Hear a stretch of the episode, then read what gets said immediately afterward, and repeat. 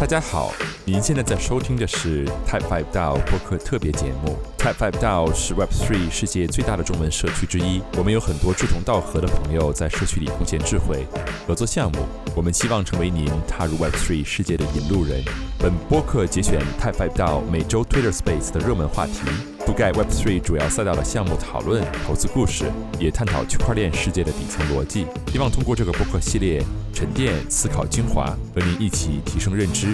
成为 Web3 世界的长期主义者。Type Five 道播客中的观点仅代表嘉宾的个人看法，不代表 Type Five 到的官方观点。本节目也仅用于提供信息，不作为投资参考。感谢您的收听。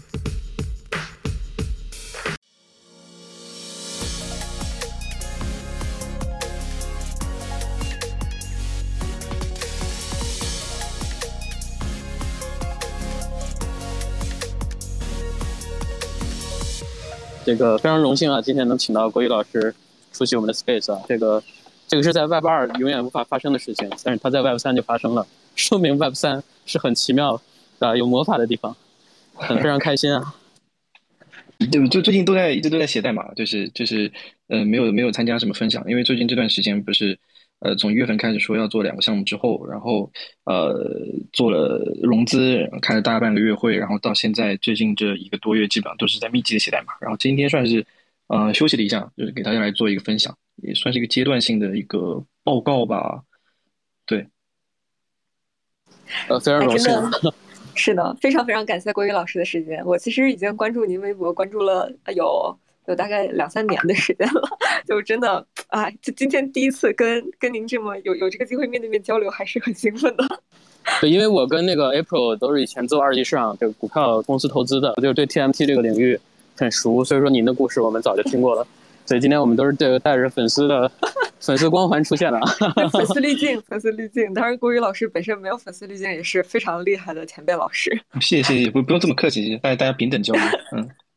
就是太兴奋了！我记得我刚开始经营我这边的 Twitter 账号的时候，就是有一天很有感触嘛，然后写了一段关于这个 Web Two 到 Web Three 的创业的分享。然后当时的话也是读了您那篇那个 Web Three 创业间隔年的 Mirror 文章，呃，当时就觉得心里面特别有感触，就特别是您讲的那一句，就是呃跃入洪流，然后去拥抱这个整个大海。就其实当时也给了我和利昂，然后还有我们整个团队的这个一个很大的信心。嗯，所以我当时其实最诧异的啊，就是这个郭老师，你这个代码写的好，这文笔咋也这么好的？就感觉这个，我们当时说这个感觉文笔已经是天花板了，就是写的好长的一篇文章，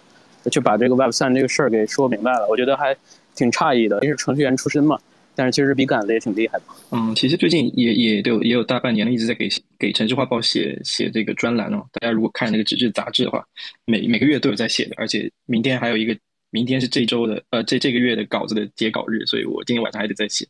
然后自己的很多的一些其他的文章也会发在 Mirror 上嘛。呃，Mirror 现在现在就成为大家这个 Web3 的一个大屏了，要发一些东西啊，自己的一些文章或者是一些道的一些文章或者是筹资，大家都发在这上面。以前其实很久之前是有个人博客的，但是后来就没写了嘛。尤其是在北京在北跳动工作这段时间就太忙了，嗯，就就没怎么写。后来就啊，以至于就没有去维护那个 server，然后就关掉了。啊，所以现在其实又重新开始写东西了，算是呃，也有一部分原因是因为我退休之后就有一个规划，就是这十年就是要写一些东西，然后去做一个尽量往那个职业作家这个方向去靠拢嘛，也算是半个什么撰稿人吧，我不知道，反正 但是啊，我只给只给城市画报写过，呃，我我在城市画报有专栏，然后在日本这边有几个采访，我写过一些东西，对，但是写的还不是很多啊，因为。怎么讲？太懒了，可能这段时间就，呃，正好 Web 三这个 Web 三这个机遇，就是让自己重新开始做事，写代码其实是一个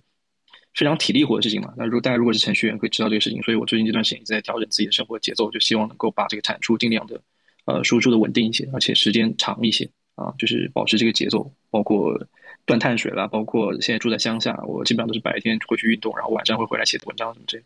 对，所以呃，大家应该以后应该还会在 Mirror 上看到很很多其他的作品发布出来。我我我怎么听到断碳水啊？这是这是生存饮食吗？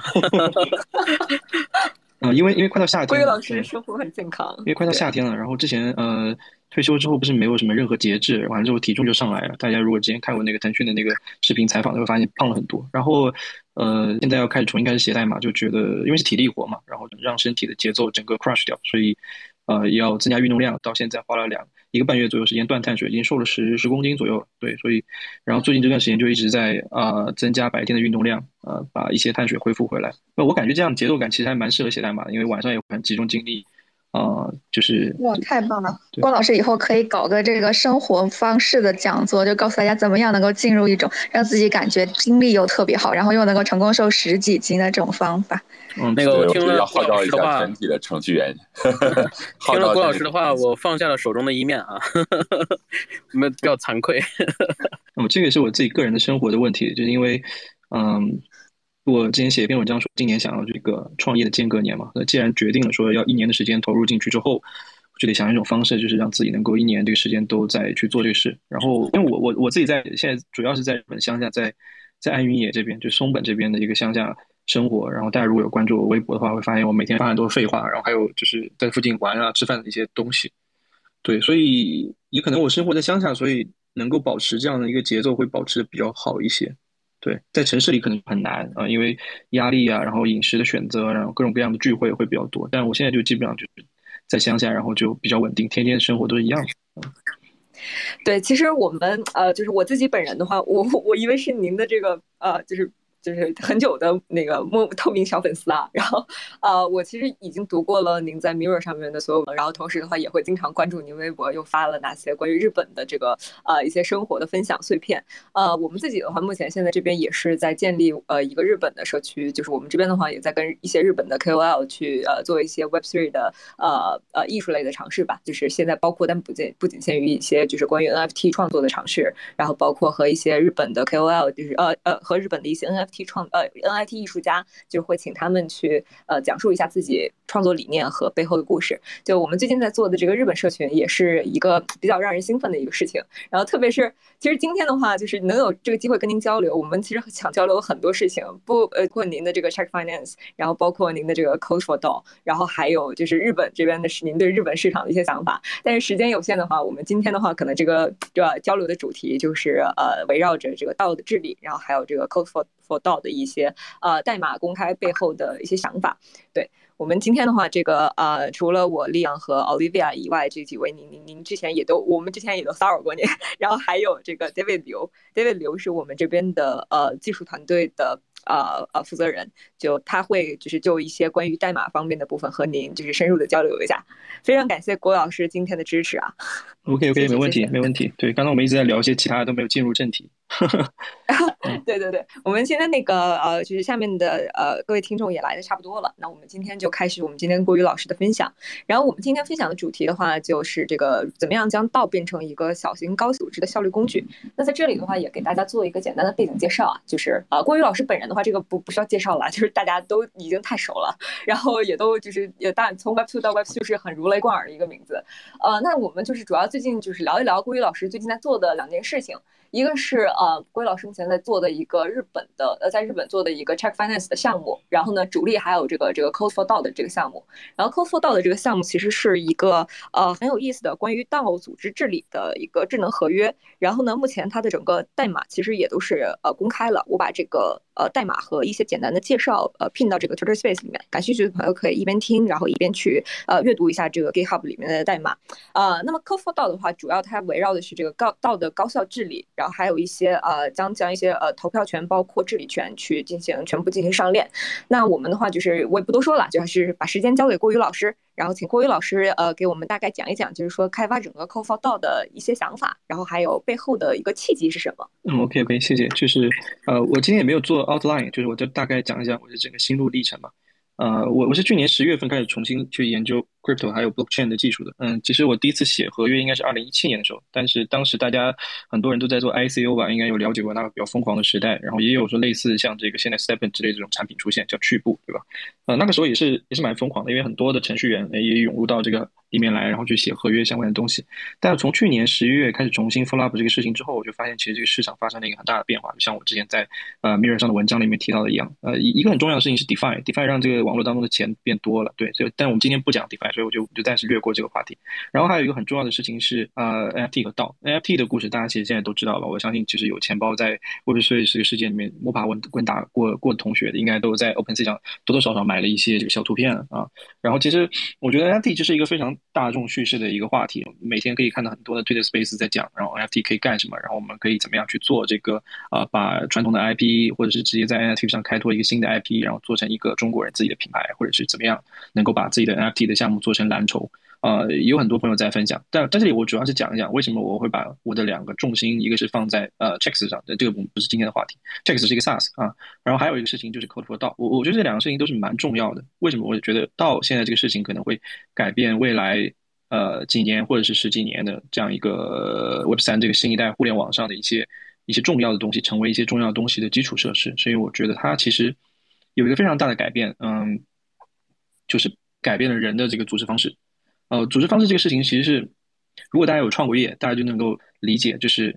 如果你是一个 CEO 啊，比如说张一鸣，在二零一四年、二零一二年的时候，他每天大部分时间其实在面试，对吧？他为什么要面试呢？是因为其实这个组织，它作为一家公司，它的产品在高速增长，或者它的产品在从零到一的验证的过程当中，它需要花大量的时间来写代码，不管这个人有多聪明，所以他们要确保自己组织的这个人才的一个密度。极高，而且大家协作起来这个方式也要极高，这样的话他才能有能够有竞争力。不管是他做，比如说今日头条，还是做抖音，还是做其他的产品，他都可以快速的去迭代，然后快速试错。啊，所以对于一家公司来说，如果我们把这个这个组织看成 start up，那它需要做的非常重要的事情是确保组织的运转效率是要变得很高。那在传统的这个这个行业的 TMT 的领域来说，如果你现在要在移动互联网进行创业，那你现在可能就需要是一个很强的 influencer 的身份，然后抱着这样的一个一个目的提提出非常非常呃叫做非常激进的这些薪酬的策略，给很多钱，加很多 option，加很多股票，然后来吸引大量的优秀的人才加入到你的创业团队里去，这样你才有可能在早期的时候能够去创建出一支可以和大公司的，尤其是像腾讯。像阿里巴巴这样的公这种技术团队能够媲美的这样一个高密度的人才团队来进行创业，啊，呃，今日头条在它早期的时候其实做了非常多的产品，他们大家现在说它是产品，它是 App 工厂，其实在二零一二年、二零一三年的时候，那时候发布了好几十个 App，然后后来都关掉了，因为当时就是想要尝试说以什么样的方式能够进入大众的领域，对吧？他们其实一直想做呃这个推荐引擎，一开始做文字的，后来做图片的，呃，到后面到后面做视频的，他们其实所有的东西都贯穿着这样一个主线。去去做这样的事情，所以我这里想提到一个事情，就是我觉得道它有可能会改变大家去看待 startup，或者是改变整个互联网行业 startup 的组织方式。那这个是非常重要的一个事情，因为像我刚才说了那么多废话，就是想证明一个事实，就是你首先需要有一个非常强大的、效率很高的人才密度极高的这样一个组织，你才有可能和传统的大的互联网公司来进行匹敌，在一些垂直化的市场，在别人做的没有那么好的市场，然后杀出一条血路出来，对吧？所以我觉得，嗯。不管 Web 三有多么多么好的机遇，但我我们看到，其实现在很多技术没有被广泛采用。可能很多技术被广泛采用的最大，大家对谈的最多的就是 NFT。对，但是对于大部分的移动互联网用户来说，NFT 仍然是一个零，就是它不是一个他们熟知的一个话题。所以，我觉得有可能随着市场慢慢的开始逐渐转向大规模采用之后，会有一些 startup。其实现在大家已经看到，有很多的 startup 就是以道的形式来运作的，对吧？包括最大的 Uniswap 啊，它其实背后没有一个法人，对吧？它不需要有一个法人和其他的公司来进行协作签合同，它只需要有一个道可以去运运营一个这么大的这个一个产品。这这个事情就是让我觉得这个道这个事情有可能会改变一个非常深的点，就是人类呃，就是人们大家组织这个呃，就是组织一家公司、组织一个团体的这样一个组织方式。嗯，所以我觉得抱这样一个目的，呃，我开始去研究和道相关的一些 infrastructure 啊，看了很多的代码，包括道 stack。包括很多很多在线创办道的东西，呃，OpenZipLink 的关于 Governor 的代码，然后包括 Aragon 的代码都看过了。然后 Aragon 其实我觉得他们是其实是在道的尝试里面做的会比较好的一个，它有自己的插件体系，然后它其实已经运作了大概一年快两年左右的时间，然后也有很多非常大的组织是在 Aragon 上建立他们的道，然后你可以看到他们的模块也是非常清晰的。但现在 很多人在推特上。我我们说有个道，我我不知道你们这个 Type V 道有没有去做自己的合约的代码，但大部分人谈到道，更多的像是一个社群，对吧？像是一个 Web 二里面的社群，他们背后的一个承载交流的实体，可能是一个 Discord，或者是一个呃 Twitter account，或者是一个嗯怎么微信群，或者是一个 Telegram 群，对吧？大概都是这几种类型的东西。呃，这些东西是信噪比比较低的的一种方式，它是更像是一个社群的一个组织方式，尤其是有大量的这个道，他们的目的。不像我刚刚说到的像 startup，他们的目的是啊，去完成一个非常宏大的、非常吸引人的目标啊，不管是不管是那个之前提到的 people，还是啊，他们想要去。去建立自己的一些宪法，或者是现在的 nation three 啊，想要记个主权国家，还是那些什么想上月球这一些其他的一些项目，他们都是一个非常宏大的一个社群。然后这个社群有一个或者是一些比较简单的，你可以非常吸引人，但是又可以非常明确的目标。不过，科多福道想要想要关注的这个点，并不是在这个事情上，就是我对那些很大的社群，一下动辄几万人，然后有很多 sub 道那些道不是特别感兴趣。呃，我我比较感兴趣是是像我刚刚说到一些那些观点支撑的一个事情，就是道能不能够在 Web three。广泛采用的这个过程，比如说五年到十年之内，变成一个所有 Web Three 的这个创业公司会采用的一种组织方式。那这个是我想要关注的重点。所以，呃 c o d e f l o w 所有的代码都是想要能够替代 LLC、替代有限公司和股份公司，就是你可以在网络上通过我们的服务或者自己部署 c o d e f l o w 的合约来创办一家可运行的、高效率的啊，并且是这个 permitless 的无许可的这样一个在线的组织。啊，这是我想要关关注的目标。所以，为了创办这种在线的组织，呃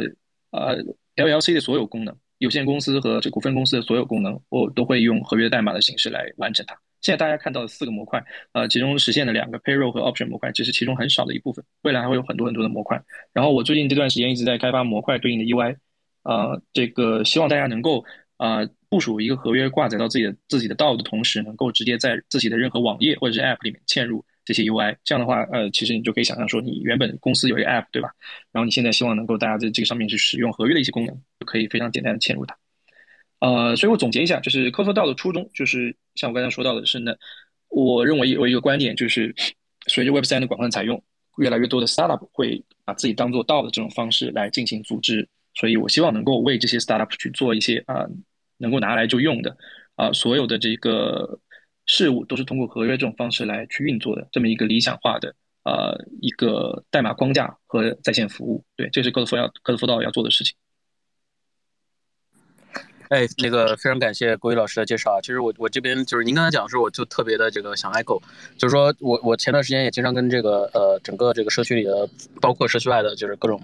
不同道的朋友去聊嘛。我就想这个我自己是把道分成两种啊，一种叫宗教道，一种叫公司。那宗教道更更多的是一个自上而下的，就是你有一个理念，然后大家去。一起去这个筹一笔钱，然后去传播这个理念。其实它不需要做太复杂的合作，它可能就像宗教一样，就是大家去传教，对吧？然后去传播这种精神文明啊，或者是一些理念。那我觉得这个东西它是不需要很复复杂的合作的，它也是很有价值的。那另外一种的话，就是这个企业道，企业道就自下而上的，它是在 Web 三的这个。这个次元里啊，在这个时代里去替代 Web Two 的公司形式，因为你全部是这种分布式的这个 decentralized 匿名形式的话，你是没有办法这个去去签合同，然后去留住这个人，像这个 Web Two 的企业那样去做。但是你要做更复杂的这样的这个。组织和生产去颠覆 Web Two 的公司的话，你一定是要有这个呃很复杂的这个组织的文化机制，包括信息系统啊去来支撑的。所以就是像我们 Type Five 到了，这个我们一开始定位就是把自己很明确的定位成一个企业道，就是说希望这里面的人是可以这个有类似的文化这和价值观，然后大家在一起去做一些有意义的事，然后可能在这个社区里慢慢的就孵化出来一些有意义的项目啊。这个所以我我感觉啊，我感觉就是您做这个事儿，其实对我们来说是非常有帮助的。啊，因为我之前就是说我们五步嘛，第一步文化，第二步制度，第三步信息系统，第四步呃媒体和这个影响力，第五步是资本。那其实信息系统这一块的话，我觉得是我们有机会可以深度合作的，也希望这个我们可以作为您的这个这个这个做这个 Code for 道的这个项目的第一批试用用户啊，非常感谢。嗯，这个完全没问题，非常非常欢迎来来使用这个呃代码，还有它的 dashboard。呃，我我想说一个一个点，就是刚才你提到一个话题，就是嗯。道其实我认为它有一个非常大的有意义的一个一个一个概念，是它支持全球的人不分距离的来进行信任的协作，这个是很难得的。呃，以前在北京创业的时候，北京为什么会有那么多的呃在在移动互联网时代呢？呃，孵化出那么多的优秀的这种公司？我觉得有一个很重要的原因，是因为北京的计算机科学的软件工程相关的这个人才密度非常的大。那么一句话来说，就是北邮的人太多了。北邮的毕业生非常非常多，然后任何的这个科技公司，他们想要招人，他面试，然后招实习生，然后招校招的人，就百分之八十可能都是北邮的啊。字节跳动招的大量的校招的人也都是北邮的，所以其实新的高校啊，我们不管他的立场是什么，但他为了为了这些企业输送了大量的技术人才，这个在啊传统的这个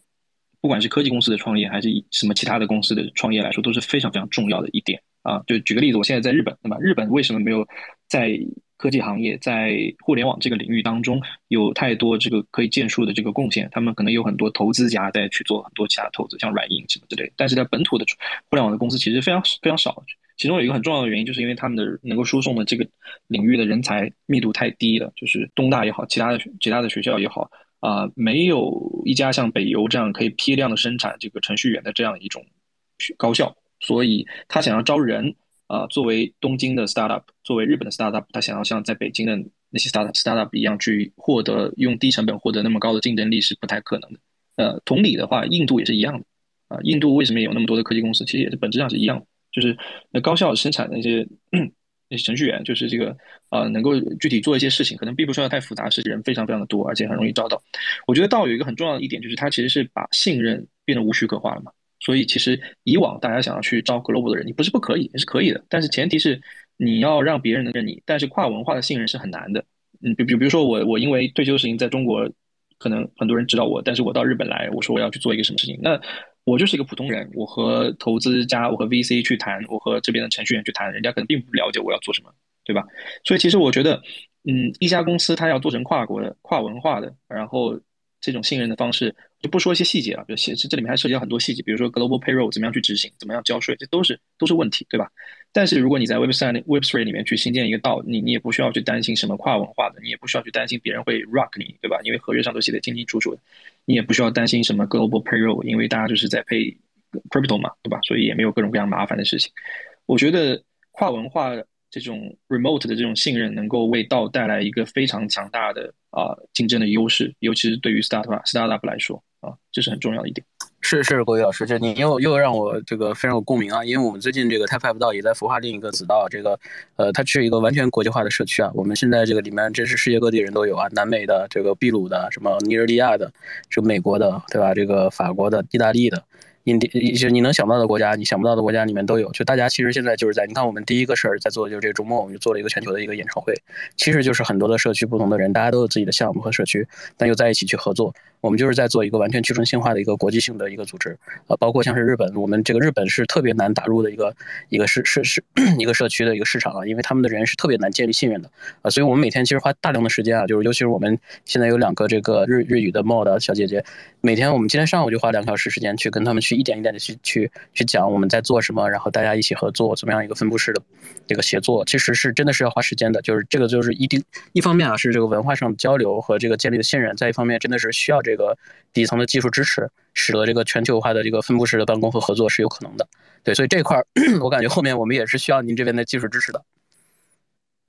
是的，这个其实完全没问题。觉得这个在概念上来说，就是以前是很难做到。你说你现在要搞个什么全球的演唱会，中国其实呃技术能力一直很强，中国的程序员。但是我们以前不管是呃字节跳动也好，还是腾讯也好，有大量的公司都尝试想要在海外出海嘛，对吧？但是因为文化的问题，各种各样的这个市场推广的问题。本地化的问题其实很能能做成的就很少，除了像抖音这种，就是你你反正能启动推几个猫狗视频都都可以让大家喜欢起来这种产品，其他产品其实很难做到本土化。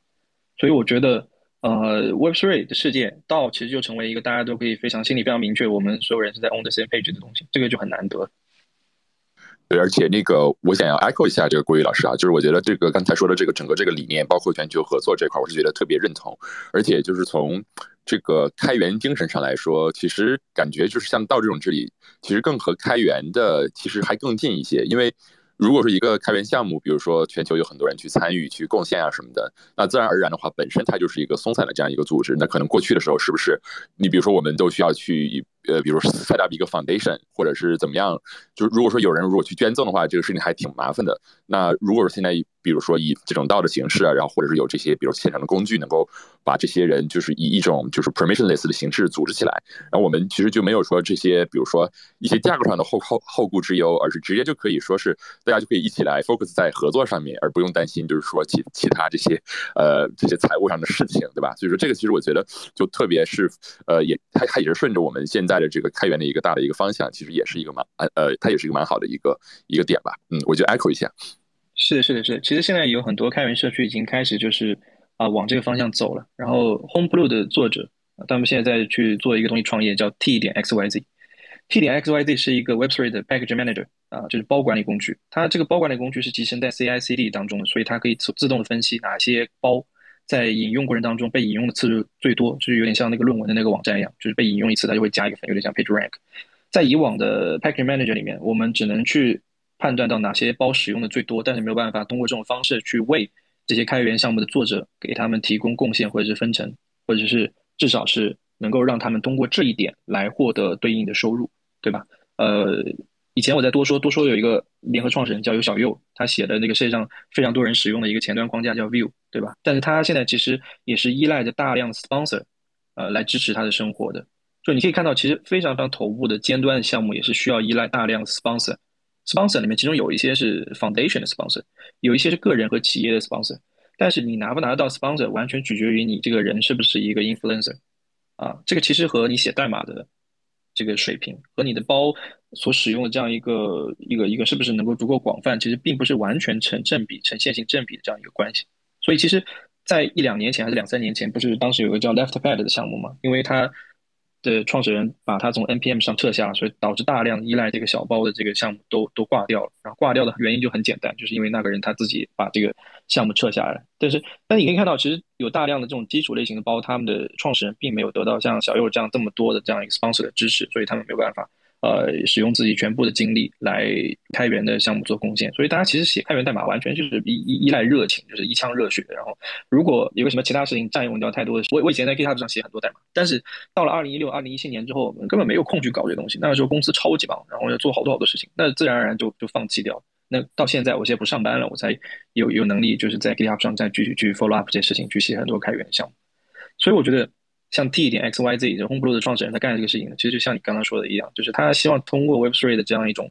啊，你说它是经济模型也好啊，代币模型也好啊，还是什么奖励模型也好啊，去改善开源项目整整体的从底层到上层的运作方式，希望能够有人那可以可以直接更专注的到这个写项目、写代码、写开源项目上去，然后通过这一点点，仅仅仅仅此通过这一点点来获得这个应有的收入。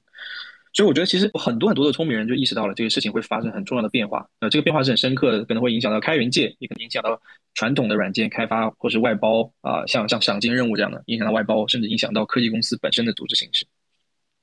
是是，这个非常同意。就看之之前前段时间那个 Log4j 出了那个事故以后，然后大家其实都在说，其实哎，这个人这这这个人怎么不跳出来去帮我们去修这个东西？然后大家突然间意识到，哎，好像他们一直在用爱发电啊什么的。就也是并没有获得，就是被社区贡献这么多年的一些收入啊什么的，那就是像有这些更好的组织形式，能够让这些就是真的是很投入在这个开源事业上的人，能呃能够有一些相应的回报，而且其实就。确实，如您刚才所所说，就是像这种社区，他们是其实每个人在 build 的同时，他也其实他在去拥有这一部分社区的一部分。所以说，这个就真的是河道的这个精神，实际上是非常符合的。对，所以说也是更加期待的看到，就是说我们会有更多这种类型的，呃，不管是 infrastructure 还有 tools 也好啊，就是或者是整个一套新的合作模式，能够更好的在这个开源社区啊，也能够出出现。呃，那我这边有一个问题，就是想要问一下国宇老师哈，就是说因为。现在在 Web3 的世界里面，包括道的形式也好，它其实它也是呃，它甚至它也是不呃，怎么说呢，是一个不固定的吧？就是说，因为每一个社区它有自己的文化，或者它有自己的一些，比如说治理的一些模式啊什么的。那它可能他们在这个治理过程中，他们走的这个呃，包括这个他们对整个投票啊也好，或者是这个做 proposal，他们整个的这个需求是不一样的。那就想请教一下这个桂老师，就是说，像就是你在设计 c o f o r DAO 的这过程中，比如说是如何考虑到每一个道他们之间的不同的需求，然后怎么样把它分成不同的。模块化，然后能够让这些道能够通过一些定制化化的方法，能够实现他们自己的这些多样性的这些需求。嗯，谢谢谢谢，我觉得这个问题非常重要啊，就是呃，我想简述一下现在行业的这样一个呃普遍的一个现象。a r g o n 其实为你刚刚说到的一些不同的类型的这种道德社区提供了很多种投票的方式，但也仅仅是投票方式啊，就是你可以通过比如说 NFT。一比一的来投票，你可以通过啊其他的 utility token 来通过这个你持有的 token 的数量来进行投票，这些东西都都可以在创建道的时候去选择，但是一旦选择它就没有办法变更，所以也是 Aragon 它本身的一个一个一个一个缺点吧。我个人是认为这样子，就是有大量的道现在就是作为兴趣小组或者通通过社群的方式来组织的，他们不太愿意使用链上治理的一个很重要的原因是在于第一费用高，第二很多用户很多道的成员其实他们也不太愿意去使用这些费用。作为自己的成本来去参与 proposal 的执行。第三，很多道的成员根本不理解什么是 proposal，他们可能会打开一个 snapshot，然后说啊，这就是投票了。其实 snapshot 大量的投票都是链下，他们可能是一个很很复杂的目标，完了之后让大家投票，但是具体谁谁会去执行这个东西，在什么时候执行的，就没人会去跟踪的，对不对？因为它根本就不是一个自动化的东西，所以这些东西就是我们现在能够去理解得到整个行业的基础。它现在是这样子，然后 Code for d 其实想要在几个层面去解决这类的问题。第一是 Code for DAO 其实大大大概意义上，我是是来模仿 LLC 的的功能来去去设计一个道的。所以像刚才也提到说，Code for DAO 关注的主要的核心是小型的效率组织，就是 startup。简单来说，就是如果你想要在 Web 三进行创业，你你按理按理说你要来注册一个公司，对吧？你注册是在北京呢、上海呢，还是国外，还是一个离岸的开办公司，对吧？那现在你可以选择直接到 Code for DAO 的这个这个 App 里面，直接一键创建一个一个公司。那所以 Code for DAO 啊，它目标是这样一个 startup 小型效率组织来设计的，所以它有大量的设计其实是。呃，一方面是基于道的，一方面是基于 LLC 的。比如说，在它的治理框架当当中，如果大家感兴趣的话，可以打开 GitHub 的那个合约来来看啊。我可以边边看，我可以边跟你说。啊，它有两种不同的治理方式来共同管理这个公司的这个道的金库啊。一一个一种是一比一，一一比一投票其实有点像是董事会，嗯，就是你可以这么认为，就是一个这是一个非常非常扁平化的组织，就里面所有的员工，包括雇员、外部雇员，包括公司持有期权的员工。啊，持有原始股股份的员工、创始人，他都是一比一的票。这些票能够决定一些事情，但是它会受到另外一个治理框架的影响，就是另外一个治理框架，就是它的呃 share governance，就是它的股份治理框架。股份治理框架更多意义上其实是是为创始人和外部投资者设计的。所以它两个两两个治理框架背后是两套不同的投票逻辑，这个就有点像是 LLC 了啊。传统的公司它可能会有 A、B 股，那董事会的权权投票权可能比外部的投资者投票权要更大，但是啊，他们可以共同决定一些事情啊，所以在客户道的这个合约的设计上啊，大家可以看见有一个 NFT 的 membership，member 用来做一比一的投票，然后同时他在创建这个道的时候会创建一个股份合同，就是一个 ERC20 的 token，然后呃金库合约可以让外部投资者直接通过调用 investor，然后来进行投资，投资完了之后他。他投入的 ETH 或者其他的 ERC20 token 会直接换成，呃，你这个到发行的 share token 就是股份投，然后同时你可以来参与这个公司的股份治理，同时你也可以拿到一个董事会席位，也就是一个 FT 的 token，所以你也可以参与这个一比一的投票。然后这是两，这是和大部分道的这个代码不太一样的一点，因为大部分道像我刚刚说的 Aragon，它只支持当你在创建的时候选择一种。但是实际上，呃，在解决现实的问题当中，它并没有那么的简单，因为你我们看到其实有大量上市公司，它背后的利益博弈，呃，都是在创始人和外部投资者，尤其是后后轮的 EF 轮的这种机构投资者之间，呃，有冲突的。所以其实我考虑到这样一个事情，在 Code 道的基本合约上，其实是有两种不同的治理的治理的这个合约来共同管理的这个金库，这是一点。但我觉得这个和公司平常运作没有什么太大关系啊。所以我想说，第二个我观察到的行业现状就是，现在有大量的这个道，呃，他们不管啥事情都想要去做投票，所以有大量的这个 proposal 是没有什么人会去投的。所以你可以看到有大量的 proposal，他们通过的这个 threat 是设置在百分之四，啊，也就是说，比如说你有一万个成员，只要有有百分之四，有有四百个人就去投这个事情，他就会通过，啊，他过了一段静默期之后，他就会执行。所以我理解，其实在的治理当中，呃，Code for d 不希望在日常治理当中，我们所有的东西都涉及到这个。就是叫现在我们叫理解叫叫通用的 proposal，universal proposal。这个 proposal 会去，通常是一个 transaction 或者一系列 transaction，然后会去使用金库里的钱去干一些什么事情。所以在这个框架之上，科托道还设计了一层叫做积极治理啊，就叫 aggressive governor。aggressive governor 这个呃，Aragon 也有在做了，但 Aragon 在做它并没有和 Aragon 本身的东西而，Aragon Client 结合在一起，而是专门做了一个叫做 Aragon aggressive governor 的一个东西，它是另外一套合约，你可以选择使用这个或者是那个。但是 Code DAO 是混合制的，这个所谓的积极治理指的是什么呢？通常都是事务性的东西，比如说大家如果看那个合约代码，里面有两个现在已经实现的模块，一个是 Payroll，一个是 Option，一个是负责管理日常的这个薪酬，另外一个是一个期权怎么样分布锁定和 Vesting 的。呃，所以在这两个事情上，你都是不需要去让所有人来进行投票的，这些东西只需要去负责操作员就可以啊。比如说我这个月要给我这个道下面的五个成员呃发工资，一个人一万 USDT USDC。这件事情本身，它可能只需要花掉五万 USDC，所以这个事情不需要所有人来投票，那只要负责两个操作员，一个操作员用来创建 proposal，另外一个操作员用来做确认，这就是有点像公那公司有限公司里面那个会计和出纳的关系。然后只要这两个操作员去执行这个 proposal 本身，这个 proposal 就会通过，然后过了一段静默期之后，它就会加入到时间锁的这个等待列表队列当中，然后时间锁就会去过了这个时间之后，它就会自动去可以。设设置成可以被执行的状态，然后任何人就可以去执行这个 proposal。啊，当然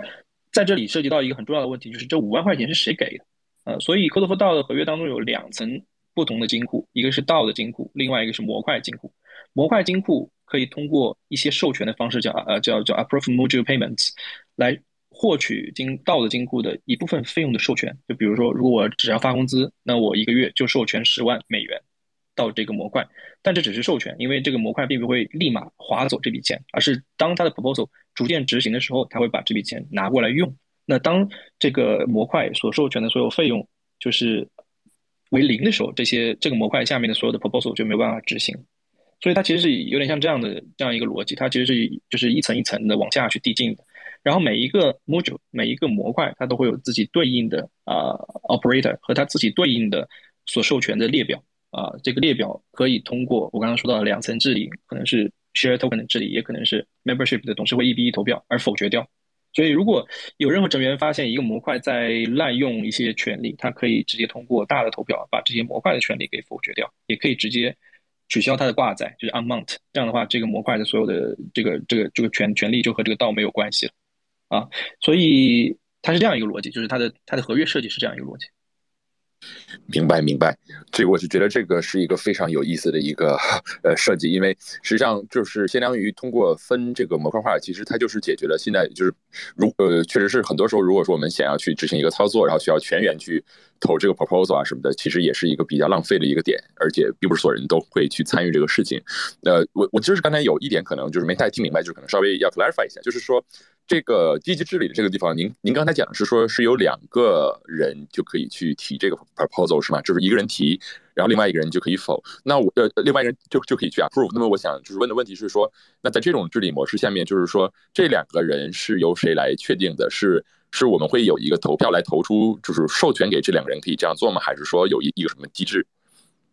啊，这个 operator 是可以随便加，就是你只要挂在这个模块的这个 message sender 就可以随便指定 operator。operator 只有去执行 proposal 的权利，没有划钱的权利。划钱是需要经过这个道的投票的。呃，任何去划掉这个，或者是增加或者是减少这个道的金库的授权的这一个东西，都需要经过全，就是整个大的道的这个 proposal 的这个提案才可以通过。所以，呃，刚才提到的 operator，你可以指定三个、四个或者十个、二十个这种 operator，这这个是挂载这个这个模块的这个 message sender 就可以指定的事情。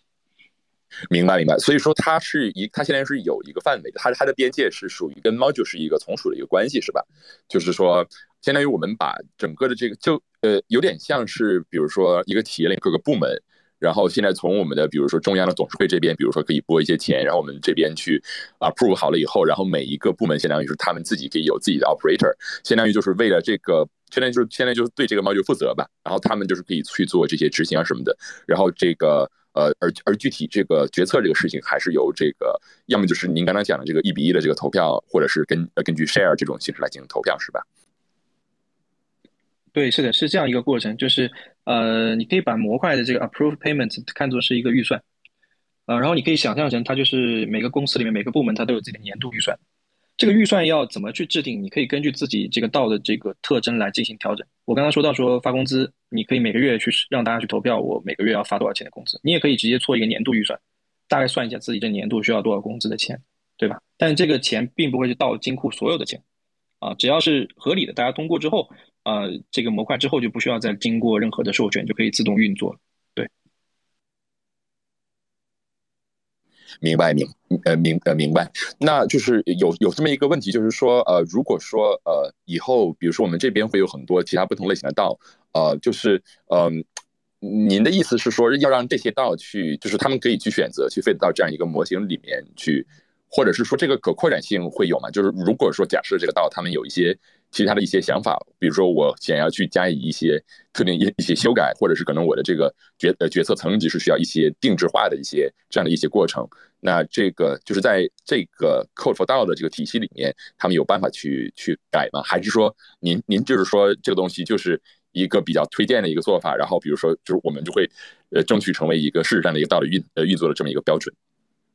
嗯，像我刚才说到，Code for DAO 代码是模仿 LLC 来做的，对，所以呃，积极治理其实是科层制的一种实现，科层制的事物的一种实现。如果你觉得自己的公司足够扁平，你不需要这么多层，或者你觉得自己要像事业单位一样要更多层，然后层层来审批，那你完全可以在这个模块里面单独去实现这些功能。对然后模块和 module 合约和这个 c o d e f o r DAO 的合约是没关系的，就是你可以挂载，也可以 unmount，你可以 mount，也可以 unmount，这个完全取决于你是不是有需求来使用。所以我理解你刚刚说到是不是可可拓展这个这方面，其实是呃它是流到模块的这个实现上来去去去做了。呃，如果你想要去做一个像我刚刚说到，想要增加一系一系列的这种层次，啊，你完全可以去实现一个模块来干这个事情。其实这也是我最近这一个月在做的事情，就是模块和它对应的 UI，然后我会把这个模块的这个设计方式开源，就像大家想写插件一样。啊，你现在可以看到 Core Module 的实现，在 Code4Dao 的合约代码。但是如果你想写一个自己的 Module，应该怎么样来做呢？我会把这个 Module 的实现方法、Module 的前端的这个代码的生成，包括 Module 的测试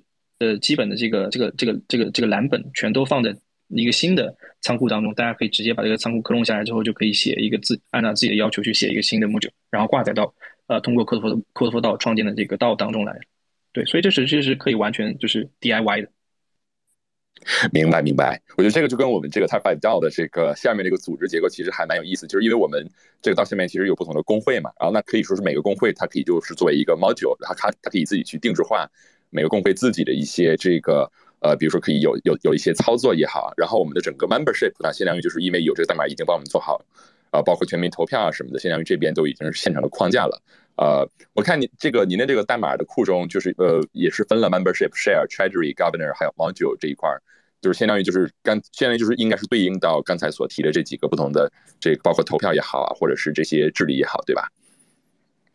对，就是 c o d 道的合约已经实现了道的所有的功能。现在你可以看到的一些道的服务实现的所有的功能，包括 Aragon 或者其他的道 Stack，它实现的 c o d 道都实现了。然后它还没实现的，就是说刚刚说的一个特征，主要是第一个它有双重治理，第二个它有一个包包括在里面的机器治理，第三个它有一个开源的模块系统，啊。这个是科多道三个和其他的道 stack 或者是 Aragon 不太一样的点啊，是这样子。然后我刚刚也也也就重复再说了，就是会把那个模块的这个设计方案、模块的蓝本、模块的测试的蓝本、模块的这个前端的 JS SDK 都开源。所以大家其实在使用科多道创建出一个新的道之后，想要去写自己的模块，它的体验其实有点像是 Mirror 的 plugin。但是 Mirror 现在还没有把 plugin 这个东西完全开放出来。我上次申请了一个，他到现在还没回我。就是呃，这个理念应该是差不太多的，因为 Mirror 的 plugin 它也提供了一个默认的 UI 界面嘛，就是它会去识别你的啊这个合约的 API，然后给你创建一系列的表单出来啊。但是有很多事情它并不是表单就可以完成的啊，呃，以它有可能是一个单选或者是一个多选，甚至是一个呃更复杂的一个这样的一个界面。所以我更倾向于让。需要使用这个模块功能的程序员自己去写这个界面，但我会把这个前端的 JS SDK 开放出来，你可以在自己的项目当中使用这个 SDK 来去创建一个新的模块合约，也可以通过这个 SDK 把已经有的模块的前端界面挂载到你的网页上或者是 App 里面去。对，而且是这样的一个功能。明白，相当于这个呃，那这个前端的部分实际上是说是已经有有的一些，比如说像这种小零件啊什么的，然后就可以有一个很好的一个整合，是吧？就是不再需要再去做重复开发了呀什么的。因为我看很多确实有些 contract，它可能它就是只是后端有，它只是在这个 contract 层面上会有这么一个 method，但实际上就是在界面上面可能还需要去重新去写。就是您的这个相当于的意思就是说，相当于这边我们已经有现成的这些模块了，然后现在可以直接以很好的方式把这个 UI 部分整合进去，是吧？对，是的。如果你只是想用基本的功能，可以当这个项目上线测试网络之后，直接到 code4dao 点 com 上面去创建一个道，这个是现在可以用的。如果你想要去挂载一个模块，像我刚才说的，你需要通过 JS SDK 去把这个模块挂载到自己的网站上。如果你不想挂载到自己的网站上，你可以直接打开 code4dao 点 com 具体的页面，然后让大家去进入到这个网页当中去进行操作也是可以。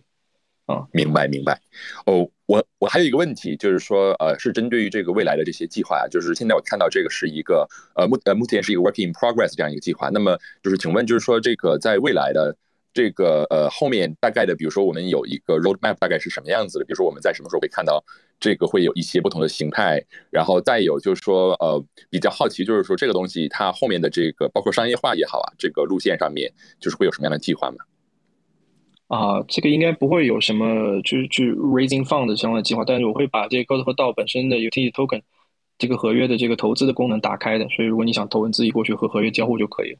然后 roadmap，因为这个事情它和 checks 不太一样，它团队没有团队，它就我一个人，所以因为它还没有上线，它上线之后应该会有呃我邀请了一些比较熟悉的 GitHub 程序员。进来之后，他们也许会参与它的开发吧。但是我会给每一个受邀请的程序员都发对应的这个股份，所以呃，他们应该也可以获呃，就是分享这个项目成长的一些激励。所以应该会有一些人会参与到这个事情上来，但我也不确定，因为有一些人他们本身还有其他的项目呃，就是在做，所以也不一定百分之百我邀请的所有的人进入到 c o d e 道里面来，当这个项目正式上线之后啊，啊不是测试网络，测试网络谁都可以进来，这你你只要加入 waiting list，过五分钟机器人就会给你发邀请。呃，我是说正式上线主网之后，当它的 NFT 合约正式上线主网之后，呃，我会邀请一些呃，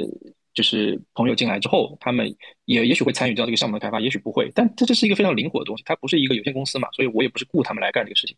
但是像我刚刚说了，它会开放这个投资这个的合约的投资功能，所以如果呃大家想投资，可以直接过去和合约交互啊，我我不会有一个。一个什么设定的目标，就是它应该是可以一直放在那里，可以一直去去操作的。如果你对这个项目感兴趣的话，呃，你有投资意愿，你可以等这个项目上线之后自己去网页上操作就可以了。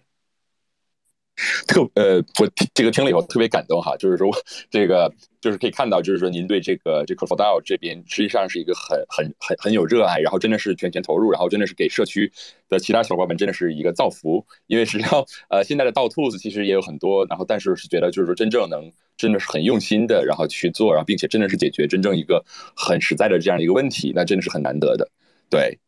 呃也。非常感谢，哎，非常感谢郭宇老师这么详细的分享啊。然后呃，因为呃，刚刚的话也提到，就是咱们现在 Co for d a for d 这边其实已经开放了两个呃环两个模块，一个是 Payroll，然后一个是那个呃，就我想请我我这边自己比较感兴趣的是，因为我们自己到现在也在做一个工，呃做一个事情，就是做这个呃 Proof of Work。呃，然后我看到在呃郭宇老师这边的话，这个是一个专门的模块叫 OKR，就也想请教一下，就是在整个 OKR 这边的设计中，您的一个呃，包括这个呃三百六十度环向评价这种匿名投票的形式，是怎么样能够实现，就是说呃在链上实现呃 Proof of Work 这种治理的？对，这个是非常有趣的一点，就是 OKR 我没有看到其他的这个 Argon 也好，DOSTACK 也好，他们没有去做这种东西。对，OKR 是。我以前在字节跳动，我们会经常使用的一种工作方式。是的，啊，它它是对你要说它是用来去做 payroll 的这种就 proof work 也好，还是去做目标对齐也好，我觉得可能更多我对它的关注是在目标对齐相关的这个事情上。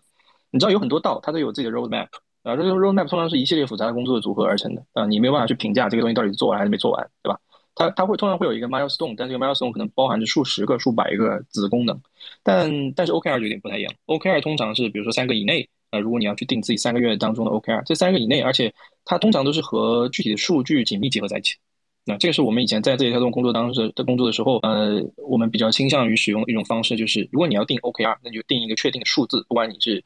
比如如果是你商业销售也好，你就定自自己这个月广告要卖多少钱；如果你是程序员也好，就定自己啊要完成。一个什么样的一个项目是要上线还是要怎么样？就是要把这个状态定的是一个非常确定的一个状态。然后这个非常确定的状态，现在我们通过合约的方式来进行管理的话，就有可能会把其中一些事物来做自动化。这个是我其实很关心的一点。然后除此之外，OKR 这个这个这个这个合约模块还会去做一个很基本的功能，就是把所有人的目标都上链，然后去做对齐。然后对齐完了之后，像你刚刚说到的环向评价是一个很重要的一点。对，但是我没有想过要去做匿名的环境评价啊。这个，但是如果要去合约上去做匿名的环境评价，应该也可以，也可以通过签名或其他的一些手段来实现。啊，我是这么认为的，或者至少呃，嗯，我觉得应该是可以实现，但是我没有想的那么细啊。评价这个功能肯定会有的，因为评价这个功能其实是在一个季度结束或者在一个时间周期结束之后，它会去量化你的 OKR 的执行状态。因为我刚刚说到了 OKR，如果这个目标定的足够细了之后，它是要和一些具体的 transaction 挂钩的，所以必须要评价完成之后，这些 transaction 才能够被执行，对吧？举个例子，比如说创始人的 OKR 是和投资人进行对赌。那创始人的 token ID 是零，那投资人的 token ID 可能是十，那就是零和十来进行对赌。对赌是啥事呢？就是今年一年完成之后，从现在开始之后的一年之后，你的这个活跃的这个钱包数量是不是超过十万个？那如果是，那那这个就给你增发额外的股份。那这个就很简单、很明确的目标，对吧？那这个事情完全可以通过合约来自动化。那如果对赌失败了，那就是应该什么有什么其他的一些事情都可以通过这个合约来进行自动化。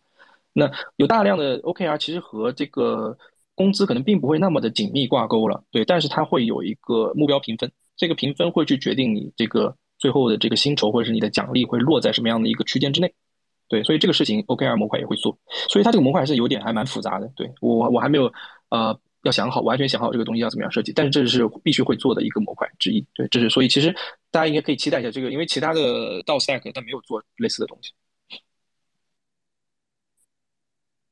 是的，是的，因为这个是现在呃，几乎所有的道在做这个 OKR 管理的时候都会有的这么一个痛点的东西，就是怎么样去解决，在怎么样去把一个线下的工作证明去搬到链上啊，这个也是我们目前在思考，然后并且去全力推进的一件事情。呃，然后刚刚那个郭宇老师您也提到了，就是一个呃关于如何在链上实现和投资人对赌的这个很很有趣的概念啊，然后同时也看到您设计的这个第四个模块其实就是这个期权的模块，就您能不能方便呃介就是介大概介绍一下这个整个期权模块设计的理念？然后包括呃，因为其实现在很多代币经济模型的话，在它的白皮书里面或者是 roadmap 里面，其实也已经给出了呃比较明显呃比较明确的这种，比如说创始人的锁定期啊，团队的这个线性解锁时间。就呃也想请从技术方面请教一下，就是呃就是在这个呃团队智能合约呃呃呃。和这个 c o f o r d 的合约实现交互的时候，呃，这两者就是在团队设定好的这个线呃线性解锁的这个这个合约的情况写好的情况下，怎么样通过 c o f o r d 去把这个东西自动化的实现呢？